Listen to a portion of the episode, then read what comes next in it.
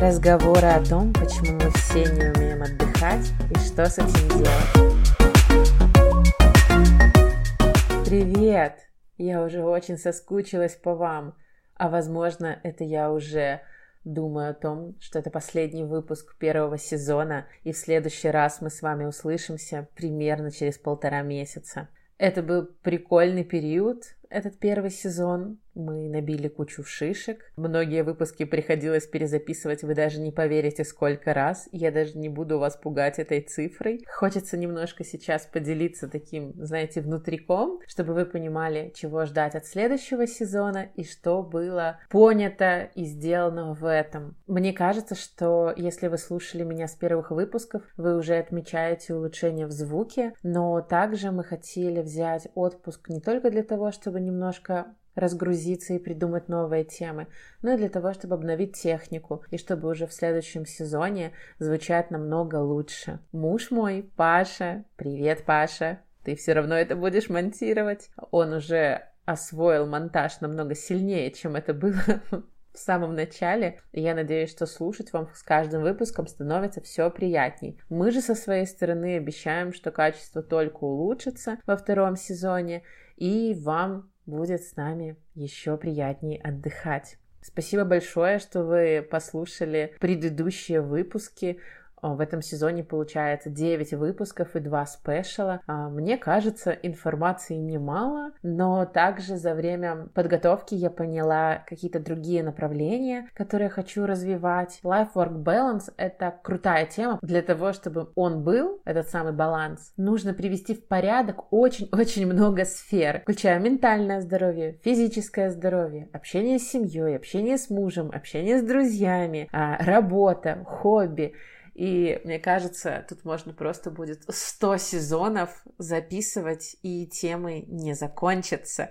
И я надеюсь, что вам будет все более интересно слушать меня. А что по поводу следующего сезона, возможно, вам интересно? Я уже примерно представляю вектор, в который мы пойдем. Я очень хочу разобрать депрессию и послеродовую депрессию. Я хочу разобрать и с психологом, и с людьми, которые ее пережили. Так как эта тема очень обширная, скорее всего, это будет два выпуска. Я хочу разобрать токсичных людей и токсичные привычки. Что вообще это такое? Не токсичные ли мы сами? И какие токсичные привычки мешают нам жить? А, хочется разобрать социальные маски, почему мы с разными людьми ведем себя по-разному. Хочется рассмотреть зависимость отношений и счастья, а еще зависимость нашего мозга и тела. Как вы видите, мне кажется, тема прикольная, но также я сейчас решила с вами поделиться для того, чтобы если у вас у самих есть какие-то классные темы, не только вопросы, а именно темы и направления, которые бы вы хотели, чтобы я покопала, пишите в мой кудабот, и я обязательно, вот реально не одну просьбу я не обойду вниманием и обязательно освещу, посмотрю. Также вы можете, вот уже послушав эту послед... последнюю серию первого сезона, а, вы можете написать вот этот куда-бот или мне в личку, как вам больше нравится. Когда я одна, когда я приглашаю разных гостей, или когда я, например, с каким-то определенным одним человечком все записываю. И основываясь на этом, я тоже буду делать какие-то свои выводы. Прежде чем перейти непосредственно к выпуску, я бы хотела ответить на вопрос, который поступил в мой бот. Он звучит так. Как определить для себя векторы развития? То есть не фриланс или офис, а глобально сфера деятельности или специализация в своей сфере. То есть как выбрать один среди тысячи? Вообще супер вопрос, спасибо большое. А, я задумалась, то есть знаешь, я обожаю вопросы, на которые у меня нету сходу вот такого типа и легкого-легкого ответа. Я почитала про то, как это делается во многих странах. А, я не знаю, как в твоей школе. Допустим, в моей были какие-то тесты на профориентацию, но они были во-первых, почему-то не в одиннадцатом классе, а где-то в пятом, когда еще вообще, мне кажется, это не об этом история. И, во-вторых, они были какие-то туповатые. А в той же Америке и в Англии я знаю, что они проводятся в одиннадцатом классе, ну, точнее, в выпускном классе, и там каждому потом приходят какие-то результаты с какими-то, например, скиллами, которые у него есть и которые могут пригодиться конкретно в этих сферах. Мне кажется, это крутейшая штука. Я бы посоветовала поискать такой тест, даже если это будет не очень научный и психологический органический. Я тоже попробую поискать, но я, ну, не дам лапку на отсечение, что я найду самый классный. Вот, и поищи такой тест, а лучше 5, и пройди их. Также я бы попроходила тесты а, на то, какие у меня навыки самые сильные. Ну и еще но мне кажется, это самое главное. Мне кажется, в глубине души каждый из нас знает, чем хочет заниматься. А если не знает, он хотя бы точно знает, чем он заниматься не хочет. И если у тебя второй вариант, тогда просто иди от противного. Например, ты журналист, и ты понимаешь, что ты ненавидишь общаться с людьми, брать интервью и, не знаю, снимать с диктофона тексты. Это просто, например. Значит, ты ограничиваешь себе работы, связанные с а, постоянной коммуникацией с людьми. Например, пиарщик, SMM-щик, проект-менеджер. А, например, ты знаешь, что по вечерам ты любишь вязать майки или, ну, не знаю, шапочки, или делать что-то из глины, и вообще тебе нравится работа, котором ты сосредоточен на процессе, и тебя никто не отвлекает, тогда, возможно, стоит посмотреть в сторону именно какой-то творческой такой работы. Я сейчас привела этот пример очень-очень упрощенный к тому, что мы все знаем, чем мы любим заниматься и чем не любим заниматься. И, например, когда я начала делать этот подкаст, копаться в теме психологии, а, узнавать, как это что-то записывать, узнавать, как это размещать. Я поняла, что это то, чем, и, возможно, я хотела заниматься всю жизнь. А я еще в универе хотела на радио попробовать работать и даже проходила практику. Но у меня что-то не сложилось. И очень странно, но вот через пару лет э, мое желание поработать на радио привело меня к подкасту. При этом я пробовала себя в очень разных профессиях, и мне кажется, это тоже один из способов, как понять что-то. Например, а, я работала журналистом, я поработала на радио, я работала промоутером, и если таких об основных говорить, то я работала фуд-фотографом, фотографом, а потом СММщиком. И, например, когда я работала фотографом, я абсолютно четко поняла, что я очень не люблю людей в таком в массе, особенно людей на свадьбах или на мероприятиях. То есть, когда я даже думаю о том, чтобы снять какое-то мероприятие, у меня подходит тошнота, настолько мне этого не хочется. У меня все тело об этом говорит. При этом, когда я снимала какой-нибудь э, невероятно выложенный бутерброд, у меня был такой приток энергии и вдохновения, что просто не передать. Возможно, я немножко долго уже говорю об этом, но это к тому, что вообще прочувствуй свое тело, подумай о своей, как бы, о своей реакции на какие-то занятия. Что тебе нравится и что тебя бесит. И отходи из этого. Ты можешь даже попробовать э, выписать определенные софт-скиллы или, ну, просто вот взять на листике и написать какие-то основные навыки, которые нам нужны в разных профессиях. Например, делать что-то руками, и ты записываешь напротив, например, «мне нравится». Потом коммуницировать с людьми, там, нравится, но в ограниченных дозах. Печатать на компьютере, там, нравится. Продавать, например, не нравится. А, звонить кому-то, не нравится. Кодить, не нравится. Там, иллюстрировать, не нравится. Ну, то есть, понимаешь, берешь просто, например, э, список из 50 каких-то навыков или профессий и применяешь свое мироощущение к этому. И не нужно выбирать на самом деле что-то одно и навсегда. Сейчас время такое, не какой-то монопрофессии. Я даже читала исследования про то, что все меньше людей, которые прям, знаете, как мой дедушка пришел в школу работать преподавателем, потом работал э, заучем, а потом работал директором. И, в принципе, он в этой школе работал много десятилетий. Так вот, сейчас уже совсем не такое время, и не нужно к этому стремиться. Поработай пять лет этим человеком, потом этим, потом этим. Почему нет? Не нужно выбирать себе что-то и навсегда. Дай своей душе и голове возможность на спонтанность. Второй вопрос, который пришел в бот. Как бороться с ленью? То есть, как так себя организовать, чтобы не полежать и сериал посмотреть, а делать что-то полезное и не забивать на себя? Мне кажется, этот вопрос постоянно приходит ко многим людям. Я на, я на него ответила очень просто. Я даю своему организму и своей душе то, что хочу. Ну, то есть, если у меня какой-то выходной, и я хочу полежать и посмотреть сериал, я полежу и посмотрю сериал, а не буду себя корить за непродуктивность, неэффективность и за какие-то другие штуки. Мой организм, мой мозг хочет полежать и посмотреть там, а, простите, sex education или еще что-нибудь. Почему мы должны не давать нашей голове то, что она хочет? Второй вопрос, что мы не всегда понимаем правильные импульсы, но я не верю в то, что не забивать на себя это значит обязательно, не знаю, полы мыть или готовить или а, учить китайский, а, а там через три часа испанский. Очень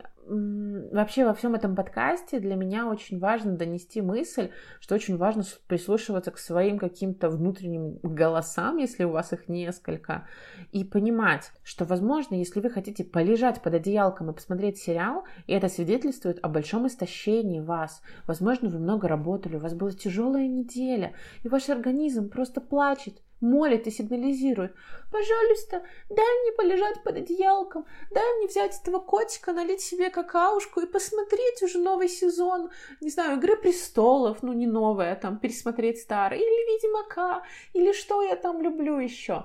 То есть слушайте свои импульсы. Очень мало людей, которые, ну, они есть, да, согласна, которые просто целыми днями что-то лежат и ничего не делают. Чаще всего современный человек загоняет себя как лошадь, а потом, когда эта лошадь умирает, умирает, он еще и пинает ее три года какой-нибудь палкой, а потом удивляется, почему мне ничего не хочется. Так ничего не хочется, потому что вы никак не отдыхаете. Поэтому лень это всегда симптом чего-то. И возвращаясь к вопросу. Люди не ленятся просто так. Люди ленятся, если устали, если истощены, или если занятие, которое как бы ставится в противовес лени, им не интересно. Если же у вас вдруг такая ситуация, когда реально нужно сделать что-то важное, а вы прям, ну, не знаю, прокрастинируете и не делаете этого, и шансов как бы не делать этого не, нету, советую договариваться с собой, как с наркоманом, да. А, например, мне нужно сделать это задание, по-хорошему оно займет час. Я сейчас сяду, строю себя на работу, потрачу этот час, а после этого я больше не буду возвращаться к этой задаче. То есть, пожалуйста, напрягись, ну, вы своему организму говорите, один час или там 15 минут. Я себя так настраиваю на уборку. Когда я вижу, не знаю, грязь на полу или еще что-то, конечно, всегда можно спихнуть это на мужа, что я часто и делаю, но периодически приходится а, убирать. И я себе говорю, я сейчас уделю этому 15 минут, и на выходных мне не нужно будет разгребать просто какие-то авги, авгиевы конюшни. Но все-таки мне кажется, что проблема в том, что люди не дают себе отдыхать. И мы та-да-да-дам, переходим наконец к теме выпуска. Я надеюсь, что вы не отключились и смогли дождаться, но мне хотелось начать именно с ответов на вопросы. Итак, почему современный человек не умеет отдыхать? Потому что мы очень много на себя взвалили, потому что нам кажется, что чем а, больше в нашей жизни дел, тем а, социальнее, чем социальнее мы активнее, а, чем больше у нас каких-то социальных вот этих поглаживаний, поглаживаний в виде лайков или одобрений твоей деятельности, тем мы лучше, успешнее, счастливее. К сожалению, счастье вообще не зависит от этого. Оно не зависит ни от денег, ни от вашей какой-то социальной занятости. Оно зависит только от баланса всех факторов вашей жизни. И реально психологи говорят, о том, что выгорание, депрессии, а, какие-то полные истощения в наше время встречаются намного чаще, чем еще два поколения назад. Все потому, что мы с вами даже после работы не можем нормально отдохнуть, не можем отключиться от гаджетов, от этого противного синего света, который плохо влияет на ваши глаза, а не можем отключиться от дофамина, который дает нам социальные сети. И именно это мешает вам расслабиться и качественно отдохнуть и восстановить свои ресурсы. Почему я заговорила о дофамине? А, в целом, я читала разные исследования, некоторые ученые а, говорят, что неверно называть это гормоном радости, но как бы большинство массово попкультурные говорят, ну, как бы предпочитают, наверное, для нас тупых, простых пользователей так это и называть. Так вот, когда вы заходите в социальные сети, или, например, ютубчик или еще что-то, у вас вырабатывается быстрый дофамин. Такой прям Нажали на видео, о, приятненько. А, нажали, там, не знаю, опубликовали фоточку, прилетело 100 лайков, о, приятненько. И мы настолько подсаживаемся на этот самый дофамин, что со временем нам его не, ну, то есть мы не остаемся на этом же э, этапе. Нам его хочется все больше и больше. Например, простой пример. Я сейчас не просто смотрю фильмы, я сейчас смотрю фильмы, а параллельно я там могу поиграть в телефон или что-то почитать. То есть я буквально смотрю сериал и сама читаю ленту на Фейсбуке. Ну, как бы понятное дело, что не то, не то нельзя назвать каким-то глубоким восприятием информации. И на самом деле и то, и то проходит мимо меня. Но я знаю, что не одна я такая. Признайтесь, у вас бывает, когда вы делаете параллельно три дела, не сфокусированы по факту ни на одном. И это все происходит потому, что наш мозг настолько привык вот этому быстрому дофамину, что он хочет, чтобы он вырабатывался лучше, больше, а в какой-то момент э, его перестает качать вот это вот э, чувство радости, э, какие-то привычные штуки, и мы подключаем еще что-то и еще что-то. Мы не можем просто там, не знаю, сидеть в очереди, нам нужно еще и книжечку почитать, а лучше, чтобы еще и музыка была в, в ушах, и тогда отлично. И об этом, как вы понимаете, задумалась не я одна, умы намного сильнее, умнее меня. В той же Кремниевой долине, например, сейчас очень модный термин дофаминовое голодание. Что это значит? Они примерно там берут, например, отпуск, и они полностью отключаются от всех внешних раздражителей. Я как бы говорила опять про социальные сети, но это я просто вспомнила предыдущий выпуск. А по факту ведь дофамин вызывает и вкусная еда, и быстрые покупки, шопинг. Я знаю людей, которые говорят, что они расслабляются и получают удовольствие только как бы шопингом. При том, что вот это вот потребление неосознанное, когда ты э, покупаешь новую кофточку, которая тебе может даже и не нужна, получаешь какую-то дозу, а потом приходишь домой и думаешь, а зачем я это сделал, это не самая хорошая тактика. Так вот, многие люди стараются хотя бы на неделю отказаться от этого всего, некоторые даже отказываются от секса, как бы, ну ладно, окей. И они говорят, и психологи, которые изучают специалистов из Кремниевой долины, говорят, что действительно наблюдается у пациентов такое расслабление, отключение от информации, и тем самым они приходят ну, такие более полными сил и отдохнувшими, чем если бы они просто ушли в отпуск, в котором бы там постоянно себя чем-то баловали или сидели в социальных сетях. Так что, возможно, возможно, это неплохой вариант для всех нас, например, ну, ну не на неделю, но хотя бы дня на два, ограничить себе все вот эти быстрые и простые радости и заняться чем-то другим. Не знаю, в поход пойти или, или просто очень много гулять или провести время с друзьями а, в отрыве от Возможно, нам всем стоит присмотреться к этому способу, ведь есть вещи, которые вызывают такой быстрый и недолгий эффект, а есть вещи такие, знаете, как э, базовые, которые позволяют испытывать продолжительные хорошие эмоции. Например, можно на два дня отказаться от сериалов, фильмов, книг, возможно, даже от там очень вкусной еды, не знаю, отказываться от секса, это уже ваше решение, и посвятить время семье или друзьям, или прогулкам. То есть что-то такое очень простое, и очень понятное, и посмотреть, как вы будете на это реагировать. Почему я начала вообще тему с дофамином? Потому что, например, когда у нас выдается свободный часок или минутка, мы устремляемся к получению вот э, этого самого гормона счастья, не задумываясь о том, что реально позволяет нам отдохнуть. А я бы хотела в этом выпуске рассказать именно о таких способах, а не вот, не знаю, о получении соточки лайков.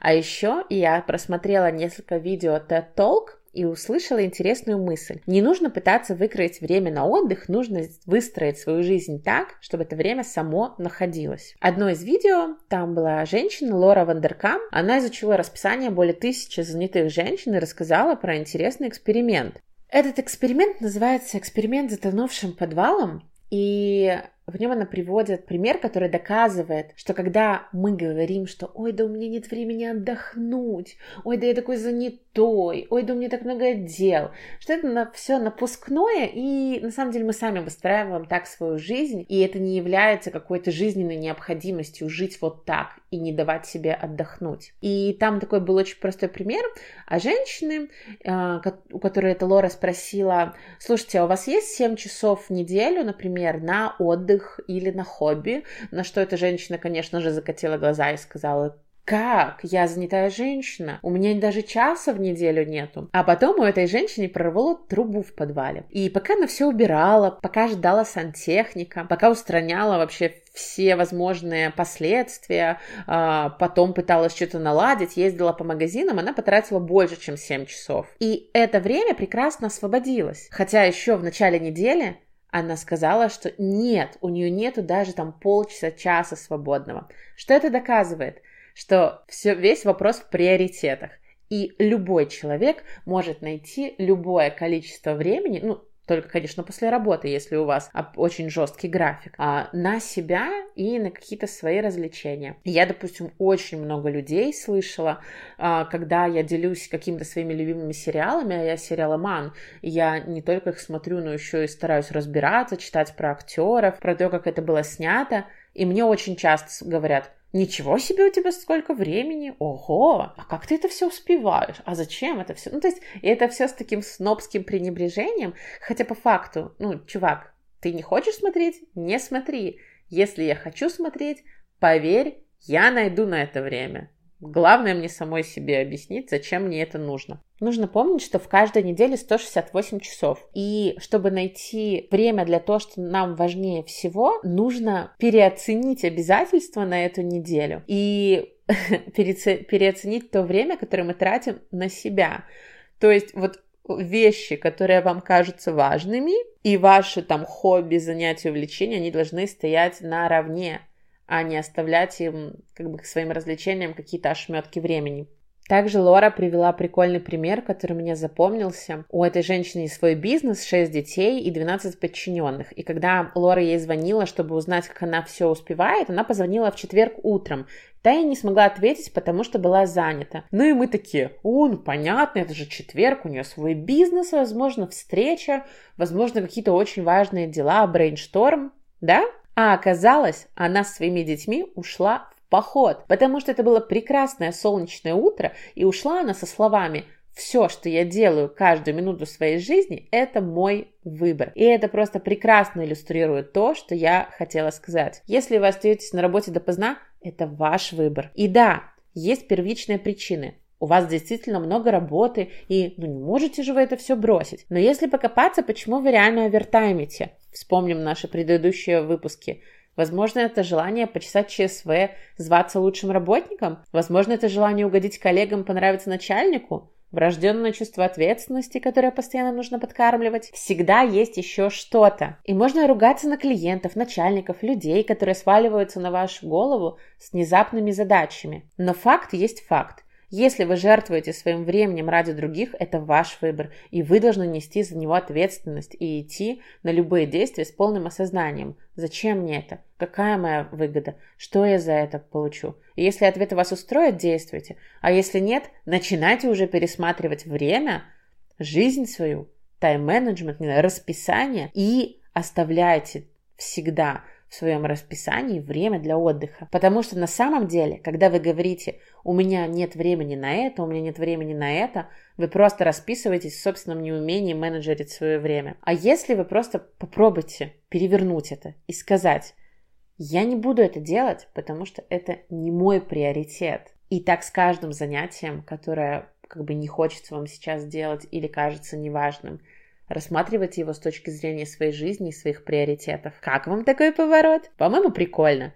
И очень грустно, что у современного человека отдых вообще не в приоритете, и поэтому мы так хреново себя чувствуем уже в 25. При этом буквально отдых делает нас более работоспособными, эффективными, креативными, дает больше идей и позволяет нам быть на самом деле более полезными компаниями, как бы это ни звучало странно. Исследование, проведенное Американской психологической ассоциацией, показало, что отпуск уменьшает стресс, а в Канаде исследовали 900 юристов, которое показало, что даже кратковременный отдых смог снизить у них уровень внутренней тревожности. Также отпуск улучшает здоровье, отпуск или отдых. А американский медицинский журнал обнаружил, что люди, которые отдыхали в отпуске, на 32% реже умирали от сердечных заболеваний, чем их коллеги, которые пропустили отпуск. Понятное дело, что, возможно, вызывает сомнение именно эти проценты, э, какой-то там американский медицинский журнал. В этом нужно покопаться, если вам интересно, но факт есть факт. Отпуск или отдых хорошо влияют на нашу жизнь. Быстро пробежимся по основным ошибкам во время отдыха. Первое я обозвала гаджетомания, и сюда входит на самом деле целый пул ошибок, которые вызывает современная техника. И вы не думайте, что я не люблю технику или социальные сети. Со вторыми я работаю, а первые я обожаю. Но также я абсолютно даю себе отчет, насколько они вредят моей жизни. Так вот, мы неправильно держим шею, когда зависаем в телефоне или в компьютере. Тем самым руки начинают напрягаться, у нас появляются зажимы в теле, кровь плохо циркулирует, что вызывает усталость хроническую и морщины. Очень важно держать наклон головы на 90 градусов и не нагибать как бы голову сильнее, потому что чем сильнее вы нагибаете, тем большая тяжесть на нее как бы вешается на вашу бедную маленькую шею. И даже если вы читаете толстую книжку, можно попробовать скачать ее в электронном формате, чтобы не напрягать руки и не зажимать свое тело. Серьезно, об этом почти никто не задумывается. Но сидите правильно, как пока там пилите постики ВКонтакте. Второй подпункт не читайте в телефонах. Мобильник излучает свет синего спектра. Он напрягает наш мозг, особенно если вы любите читать перед сном. Он сильно напрягает наше зрение и портит его. И в целом он будоражит нашу нервную систему вместо того, чтобы дать ей отдохнуть. По этому поводу проводилась куча исследований и было установлено, что люди, читающие что-то на светлоизлучающих устройствах, засыпают дольше и хуже, и хуже высыпаются чем те, которые отдают предпочтение, например, книжке или электронной книжке. Именно потому, что снижается уровень мелатонина, гормона, концентрация которого увеличивается по вечерам и вызывает сонливость. Так что постарайтесь убрать эту вредную привычку. Второе, ну, точнее, уже не второе, а четвертое, потому что в первом пункте я раскрыла много моментов это не уделять отдыху достаточно времени. Достаточно это значит достаточно. И также очень важно сохранять какое-то свое личное пространство и хотя бы раз в неделю, даже если вы мама, или у вас очень много работы, или, не знаю, вы мужчина с пятью бизнесами, семьей и, так, и кучей друзей, и вы счастливы, но иногда устаете, даже в этом случае старайтесь проводить хотя бы какой-то час в день, ну или в неделю, но лучше в день, в одиночестве, занимаясь только тем, что комфортно вам. А какие же есть способы для отдыха и расслабления в течение дня, которые помогают нам восстановить ресурсы, а не забирают их. Первый клевый очень пункт, это называется концепция долгого утра. Я ее узнала у Хакамады. У нее, кстати, очень классный инстаграм. Это и политик, и писатель, журналист. Она занималась очень много чем в России. И вот она такую концепцию, я не знаю, придумала она ее сама, но Именно у нее я впервые о ней услышала. Нужно вставать не тогда, когда вы уже проспали и нужно куда-то нестись, а вставать нужно так, чтобы у вас оставался минимум час на себя и на завтрак. То есть вы уделяете себе время утром, вы не начинаете день в спешке, вы позволяете себе вкусно позавтракать, приготовить этот завтрак с удовольствием, выпить чаю или кофе, принять там расслабляющий душ с вкусно пахнущим гелем под музыку. Вы, конечно же, никогда не просыпаетесь и не начинаете в этот же момент смотреть социальные сети. Вообще нет. Забудьте эту привычку. Это ужас. И подобное медленное, приятное, вдумчивое начало утра и дня, оно позволяет провести весь день, на самом деле, более эффективно, приятно и настроено на результат. То есть очень важно концентрироваться на том, что вы делаете. Вообще нужно всегда концентрироваться на том, что вы чувствуете, на том, что нужно сделать. Как бы мы сейчас в таком, знаете, в спешке, вот в это фрагментированное внимание, мы часто скачем с одного на другое, а попробуйте хотя бы неделю на все, что вы делаете, уделять максимальное внимание и концентрацию. Второе. Найдите себе какое-то хобби, если вдруг его нету. А если оно есть, не закидывайте его на задний план своего расписания и начните уделять ему время каждый день. Я, например, вышиваю на майках. Кто-то может раскрашивать даже книжки антистресс, которые стали модны в какое-то определенное время. А почему они стали модны? Потому что Любая мелкая моторика и сосредоточенность на каком-то деле, где заняты ваши руки, а не ваши мозги, позволяют разгружать голову и сосредотачиваться на чем-то, учиться заново концентрации. Вообще мелкую моторику очень развивают у детей и говорят, что дети как бы с хорошо развитой моторикой, они быстрее учатся, лучше соображают. И у взрослых это работает точно так же, чтобы мы не думали. И если вы будете качать свои руки, они помогут вам прокачать и ваши мозги. А еще, и это доказано, любое хобби или любой ручной труд помогает справиться с тревогой и развивает нас и придает интерес. Поэтому попробуйте поискать себе занятие по вкусу, если вдруг у вас еще его нету. Кстати, если кому-то нравится копаться в земле и там огород сажать или там у себя на подоконнике что-то, это вот я не совсем любитель, но это считается одним из лучших способов отвлечься от инфошума и отдохнуть.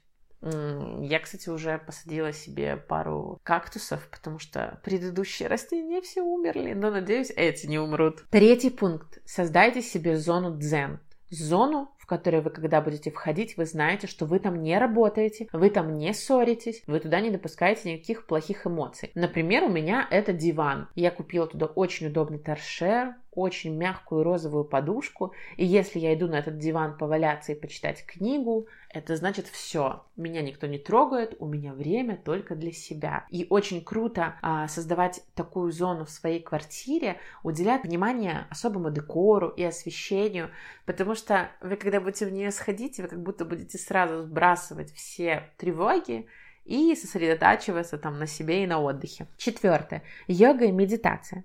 Гарвардские ученые доказали, что медитация помогает при депрессии, потому что мы редко находимся в моменте, а при этом мы часто беспокоимся о прошлом, будущем, наша голова в каких-то заботах и тревогах, а медитация помогает отвлечься от бытовых проблем, очистить голову от ненужной чуши, и она развивает осознанность.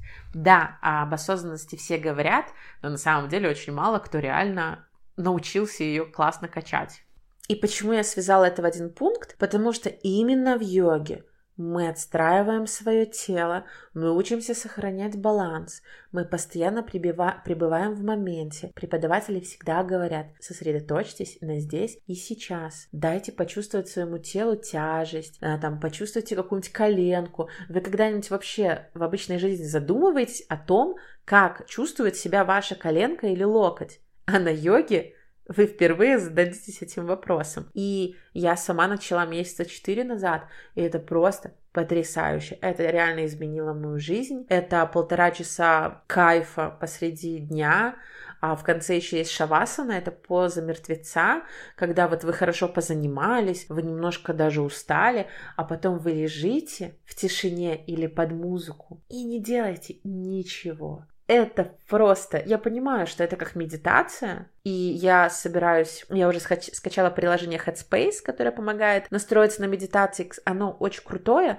но, к сожалению, оно только на английском языке. И я поэтому очень вам предлагаю ввести медитацию в постоянную свою жизнь и не относиться к этому, как я, допустим, раньше, что это как какие-то фанатики или что-то странное или что-то недоказанное. Не, медитация работает, и это уже научно доказано. Пятый пункт Просто ляжьте, полежите и ничего не делайте. Без гаджетов.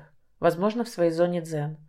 Зажгите там свечку, отложите телефоны и просто потупите в потолок. Это, кстати, тоже немножко как медитация. Посмотрите за окном, послушайте, как там поют птицы. Сейчас уже они, кстати, поют нормально. Или как, не знаю, падает снег, дождь. Прочувствуйте момент, в который мы живем. Не отвлекайтесь, не заедайте, не забивайте нашу жизнь какими-то другими штуками. Попробуйте ощутить, что вы чувствуете сейчас, если у вас какие-то тревожные мысли, и просто вот так полежите.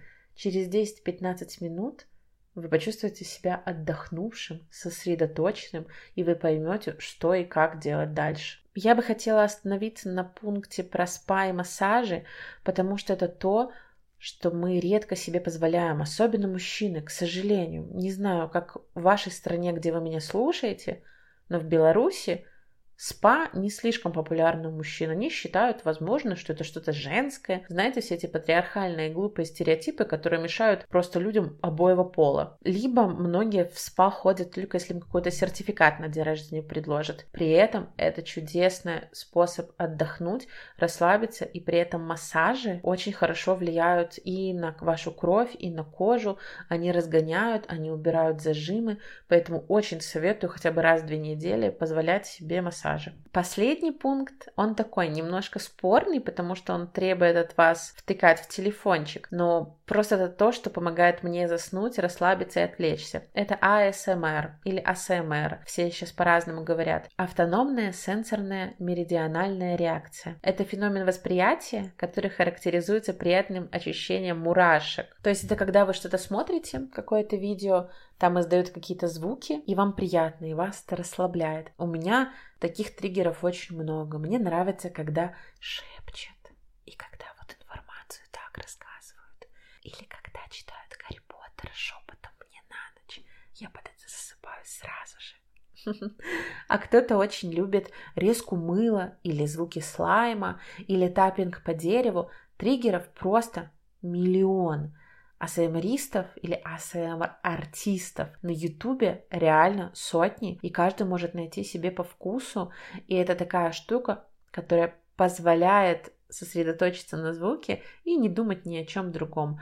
Когда я выгорела, когда у меня была жуткая депрессия, я в какой-то момент, вы не представляете, говорят, что те, кто не может заснуть, просто мало пахали. Вот серьезно. Я такое обесценивание слушала постоянно. Но у меня в какой-то момент жизни было так много занятий. У меня была работа на full time, у меня была подработка, у меня была учеба в 8 утра английского, а в 6.30 у меня уже начинался арт-колледж. При этом у меня была семья. И этот год был целый. И это был такой тяжелый выматывающий год, что я в какой-то момент просто перестала научиться засыпать. Я не знала, что делать, я лежала до двух ночи, хотя знала, что мне нужно проснуться в 6.30, и я не засыпала. И вот в этот момент я открыла для себя АСМР, и возможно, он в каком-то момент спас мою психику и ментальное здоровье. Главное на него не подсесть. У меня есть, к сожалению, такая проблема, и я почти каждый вечер слушаю его перед сном. Вот такие пункты у меня получились. Мне кажется, это один из самых важных выпусков в этом сезоне, потому что мы говорим о life-work balance, и как раз вот отдых очень важен в противовес тому, как эффективно работать. А как эффективно отдыхать? Я надеюсь, у меня получилось немножко ответить на этот вопрос. И, и главная мысль всего выпуска состоит в том, что отдых тоже должен быть приоритетом. Какие-то часы у вас приоритет поработать, но потом отдых. Вы не должны чувствовать вину за то, что вы хотите отдохнуть. Вы не должны оправдываться. Вы не должны оправдываться, если вы хотите поиграть в PlayStation или посмотреть сериал. Если вы хотите полежать и сделать это, просто сделайте это. Просто в какой-то момент вам все равно это надоест. Никто не лежит целыми днями и не смотрит сериалы, это скучно. Но полежите вот до момента скуки, а потом ваш мозг сам подскажет, куда идти и что делать. И старайтесь меньше втыкать в телефон, когда вы отдыхаете. Это правда портит нам все расслабление. И я надеюсь, вам выпуск этот получился полезным, а мы с вами услышимся примерно через полтора месяца. Я вернусь с новыми темами. Мой муж вернется с новыми примочками монтажа, и, скорее всего, мы обновим технику. Поэтому оставайтесь с нами – и не бегите больше по жизни. Чувствуйте каждый момент, чувствуйте себя, чувствуйте свое тело, чувствуйте этот мир. Он прекрасен, даже в самые отвратительные дни. Он прекрасен, и он не хочет нам зла или добра. Это вот реально все вопрос того, как мы смотрим на мир и какие приоритеты мы расставляем в своей жизни. Поэтому куда бежишь? Не беги. Всем баланса и пока-пока. Спасибо, что были со мной.